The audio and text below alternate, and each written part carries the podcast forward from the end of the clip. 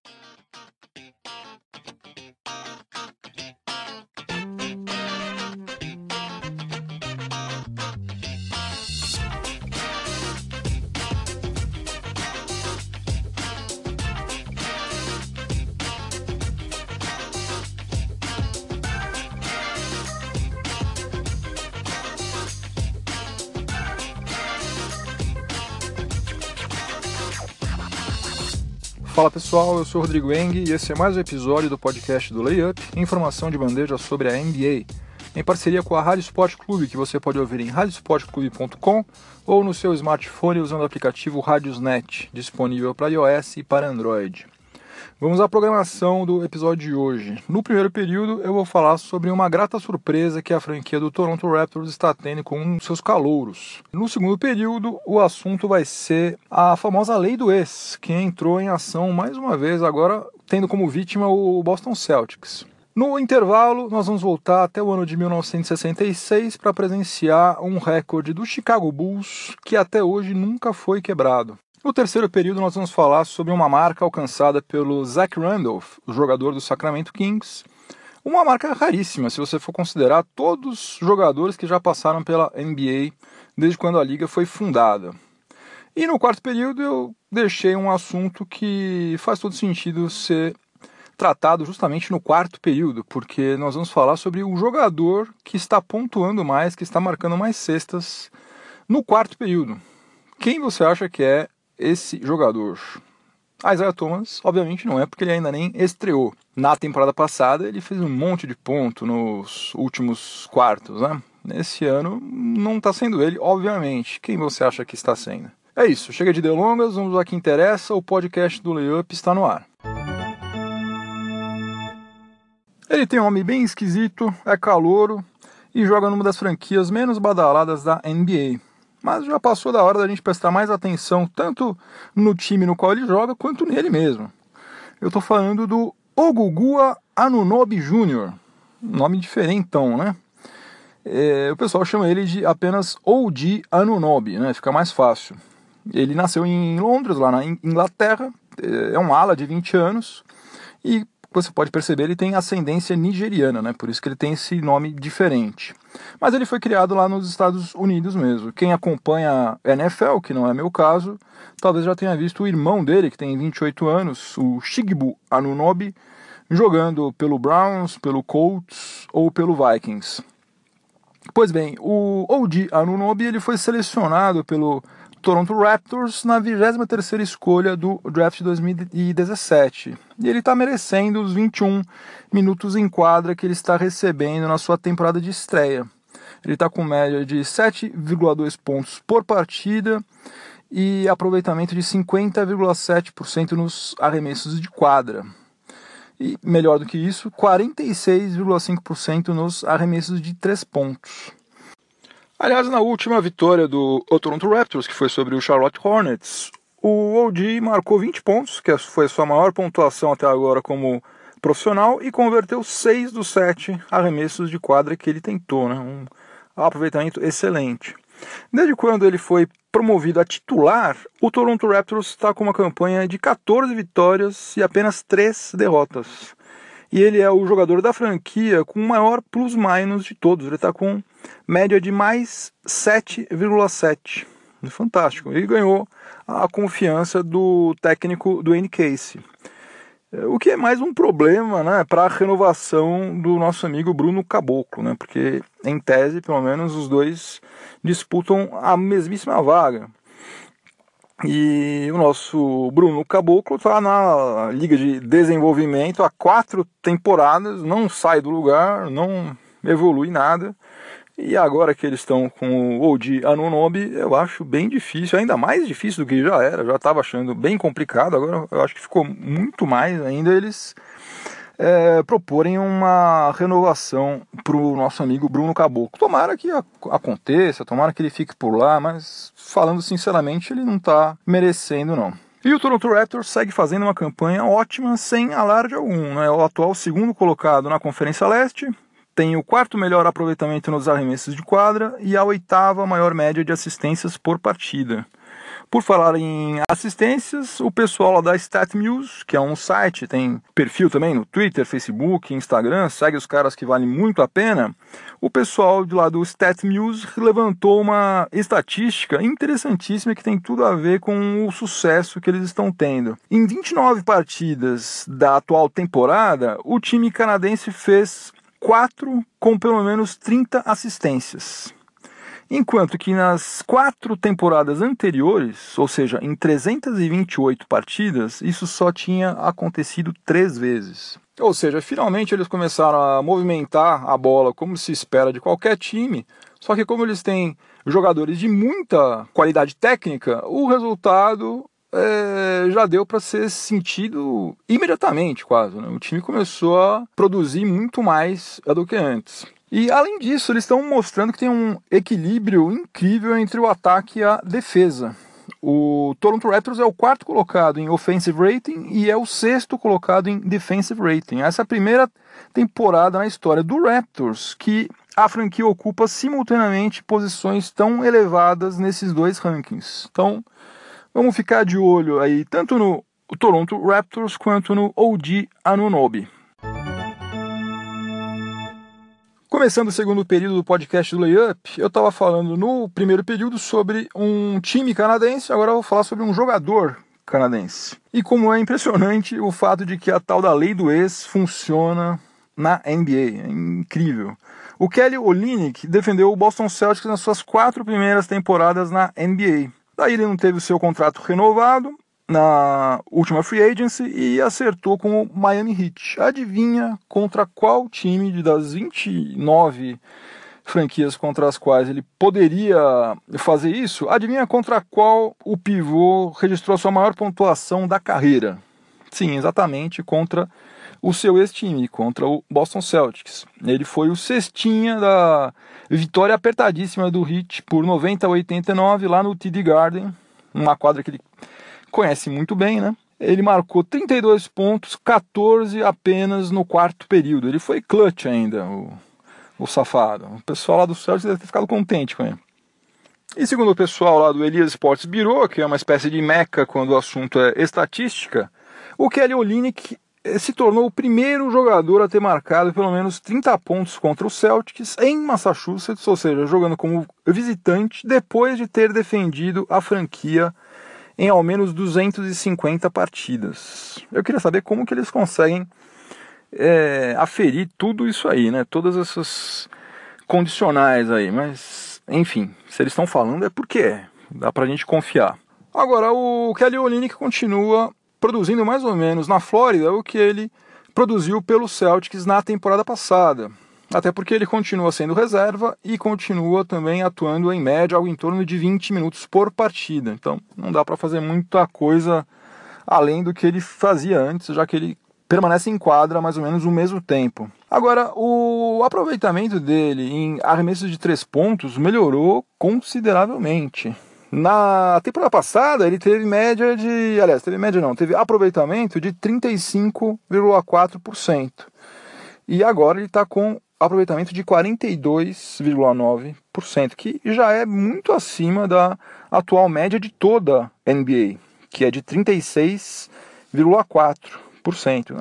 E tem outra coisa, em apenas 31 jogos, o Olinick já converteu mais da metade de todos os arremessos de fora do perímetro que ele converteu na temporada passada o Heat vai precisar realmente de toda a ajuda que eles tiverem à sua disposição, porque apesar de eles estarem com uma campanha positiva, né, estão com 16 vitórias e 15 derrotas, o Heat está apenas na nona colocação na Conferência Leste, que está, como eu já falei aqui em outros episódios, está concorridíssima. A coisa lá está muito mais complicada do que a gente imaginava um time que está com campanha positiva, como o Heat. Atualmente, se a fase regular acabasse hoje, eles iriam ficar fora dos playoffs outra vez. Então o Heat vai realmente precisar de todas as cestas de três pontos que o Kelly Olynyk puder fazer.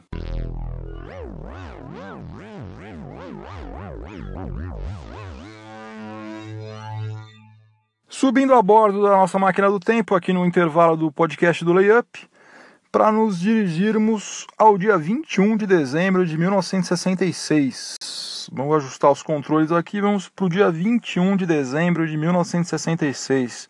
Naquela data, foi apenas a 36ª partida em toda a história do Chicago Bulls, que estava fazendo a sua temporada de estreia.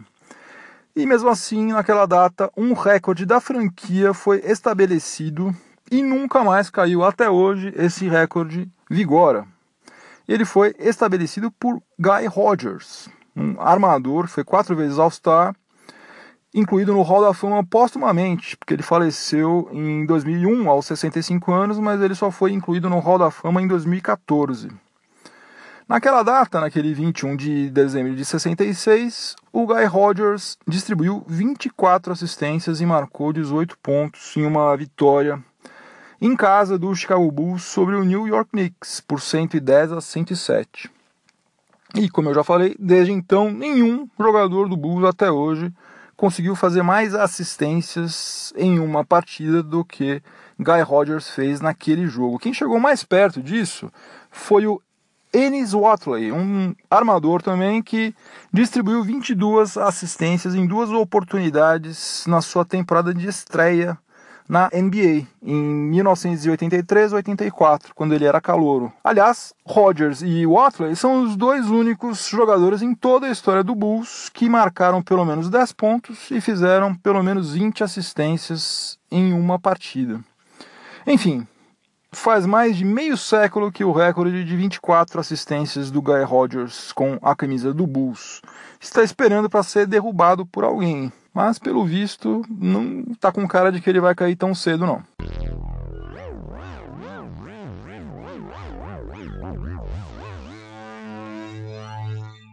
Voltando aos dias atuais, para a gente começar o terceiro período do podcast do Layup, em parceria com a Rádio Sport Clube, e agora eu vou falar sobre Zach Randolph, o veteraníssimo Zach Randolph, o Zibo, como ele é conhecido, que agora está defendendo o Sacramento Kings ele alcançou uma marca muito bacana, uma marca rara. Ele chegou a 10 mil rebotes ao longo de toda a sua carreira na NBA, durante a vitória do Sacramento Kings sobre o Brooklyn Nets por 104 a 99 lá em Nova York. O Zibo está na sua 17ª temporada, que é a primeira de um contrato de três anos com o Kings. Curiosamente, ele chegou a essa marca incrível aí justamente no time que ele defendeu menos tempo, né? Porque desses 10 mil rebotes que ele apanhou até agora, 5.612 foram pegos pelo Memphis Grizzlies, né? A franquia que vai aposentar oportunamente a sua camisa de número 50, pelo menos foi o que o acionista majoritário Robert Pera falou que fará, né? 2.985 foram pegos pelo Portland Trail Blazers, franquia que o selecionou na 19ª escolha do draft 2001. 847 foram pegos pelo New York Knicks, 367 pelo Los Angeles Clippers e apenas 189 pelo Sacramento Kings. Afinal de contas, também ele está lá há apenas algumas semanas. E para se ter uma ideia de como é difícil você pegar 10 mil rebotes na NBA, somente outros três jogadores em atividade já alcançaram esta marca. São eles o Dwight Howard, que atualmente está no Charlotte Hornets, o Dirk Nowitzki, ídolo maior do Dallas Mavericks, né? E o Paul Gasol, que atualmente defende o San Antonio Spurs.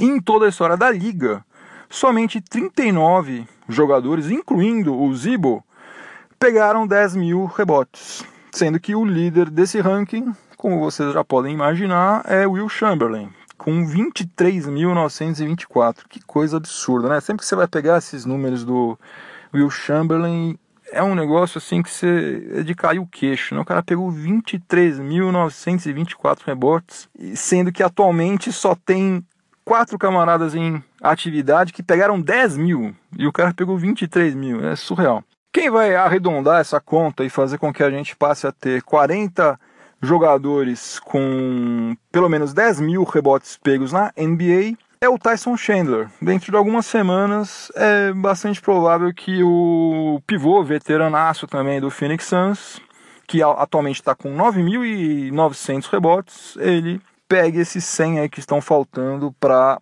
entrar também nesse hall aí dos 40 jogadores que conseguiram pegar pelo menos 10 mil rebotes na NBA. Então, parabéns ao Zach Randolph, né, que está fazendo mais uma temporada extremamente consistente lá no Kings, apesar dos seus 36 anos de idade. Ele está com média de 15,9 pontos e 7 rebotes. Conseguiu superar aquela história, aquela presepada. Não sei se vocês se lembram antes da temporada começar, teve uma denúncia contra ele de que ele estaria traficando drogas, uma conversa meio mal contada que foi abafada, devidamente abafada. Ele passou por esse episódio aí ileso e está fazendo história na NBA. Ainda bem, né? Só faltava, depois de tudo isso, ele ainda criar caso com a justiça. Não seria nada interessante manchar a carreira dele é, por causa de uma bobagem dessa aí. Tomara que ele ainda jogue muito bem aí, chegue que nem o Manu Ginobili é, até os 40 anos aí jogando bem, resolvendo jogos. É isso que a gente espera do Zibo. Entrando na reta final do podcast do Layup, em parceria com a Rádio Sport Clube. Na temporada passada, vocês se lembram que, enquanto ainda defendia o Boston Celtics, o Isaiah Thomas foi o cestinha da NBA nos quartos períodos né, em números totais. Ele marcou ao todo, marcou 648 pontos na temporada 2016-2017, apenas nos quartos períodos. E Russell Westbrook foi o líder em média de pontos nos quartos períodos, com exatamente 10 pontos por partida assinalados no, nos quartos períodos. Em 2017, 2018, ainda a gente não teve a estreia do Isaiah Thomas pelo Cavs. Aliás, ele começou a treinar pelo Canton Charge, né, o time do Cavs lá na D-League, lá na Liga de Desenvolvimento. Então, agora o próximo, a próxima previsão é de que ele estreie finalmente no começo de janeiro. Vamos ficar de olho. E o Russell Westbrook está dividindo a bola com dois finalizadores natos, né, com o Paul George e com o Carmelo Anthony. Então, naturalmente, ele está chutando menos do que na temporada passada. Com isso, o líder da liga em pontuação nos quartos períodos, nos últimos períodos de cada jogo, tem sido um outro jogador. Será que você imagina quem é ele? E tem mais uma coisa, antes de eu falar quem é, esse cara ele está consolidando a, a, liderança tanto em média de pontos por quarto período quanto em números totais. É o LeBron James. O ala do Cavs está com média de 9,1 pontos por quarto período, que é bem superior à média do segundo colocado nesse ranking, que é o Kristaps Porzingis do New York Knicks, que está com média de 7,1 pontos e está com um total de 263 pontos marcados uh, no, quarto, no quarto período, que também está bem acima dos pontos marcados por Kyrie Irving, os 200 pontos que o Kyrie Irving, o armador do Boston Celtics, o ex-companheiro do LeBron James, anotou até agora somente nos quartos períodos. Isso aí é só é, mais um indicativo de como LeBron James é realmente um fenômeno, né? Porque justamente no final de cada jogo, quando o cansaço supostamente deveria atrapalhar o, o desempenho dele, de um cara que vai fazer 33 anos logo mais aí, é justamente nessa hora que ele está produzindo mais ainda, né? Parece que o, ele aproveita que tá todo mundo cansado e ele vai lá e ele pontua mais ainda. E daí eu me lembrei de uma entrevista que eu ouvi do técnico George Carl, concedido quando ele lançou aquele livro no início desse ano, início de 2017. Tem um título gigante, chama Furious George. My 40 Years Surviving NBA Divas, Clueless GMs and Poor Shoot Selection. É um livro que basicamente ele sai atirando para tudo quanto é lado. Fala mal de. Falou mal do Carmelo Anthony, falou mal de general managers com os quais ele trabalhou, enfim, desce a lenha em todo mundo, não sobra pedra sobre pedra. E o, o George Carl pode ser que você não goste dele, eu particularmente não gosto de como ele atua como, como técnico, mas a gente tem que respeitar porque não é um Zé Mané qualquer. Como esse título desse livro dele fala, ele tem 40 anos de janela na NBA. Né? Ninguém passa 40 anos lá à toa, né? O cara realmente merece respeito. É, aliás, ele é o quinto técnico que mais venceu partidas na liga. Ele vai ser passado em breve aí pelo Greg Popovich. Ganhou o jogo pra caramba. E nesse livro aí, quando ele estava fazendo a divulgação desse Furious George aí, desse livro dele, ele estava falando nessa entrevista que o doping na NBA é um tabu e que é impossível um, o jogador melhorar o seu desempenho físico conforme vai envelhecendo. Falou que é um negócio impossível de acontecer, que ele já está na liga há décadas e que isso é, nunca aconteceu antes. Sempre o cara vai ficando mais velho vai ficando pior, vai ficando a máquina, né, que é o nosso organismo, ela vai ficando menos eficiente do que ela era quando a gente era mais jovem.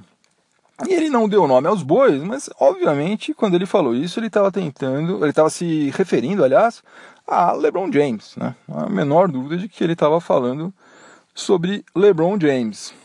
Agora, eu prefiro acreditar que LeBron James é simplesmente um cara de outro planeta, é um cara que tem um físico privilegiado e que é extremamente dedicado. Ele posta aqueles vídeos dele no Instagram, fazendo uns negócios meio maluco, até com umas coisas que você olha e você, ah, isso é fácil, isso eu faço também. Não faz nada, é difícil pra caramba, aquelas bolas de pilates lá, ele se equilibra e faz não sei o que lá, parece uma coisa meio de circo parece que é moleza, não é moleza nada. Você não consegue ficar um segundo fazendo o que ele fica fazendo meia hora lá. Então, não dá pra gente falar absolutamente nada em relação à dedicação que ele tem para manter aquele físico espetacular que tem, né? Aquele preparo físico dele.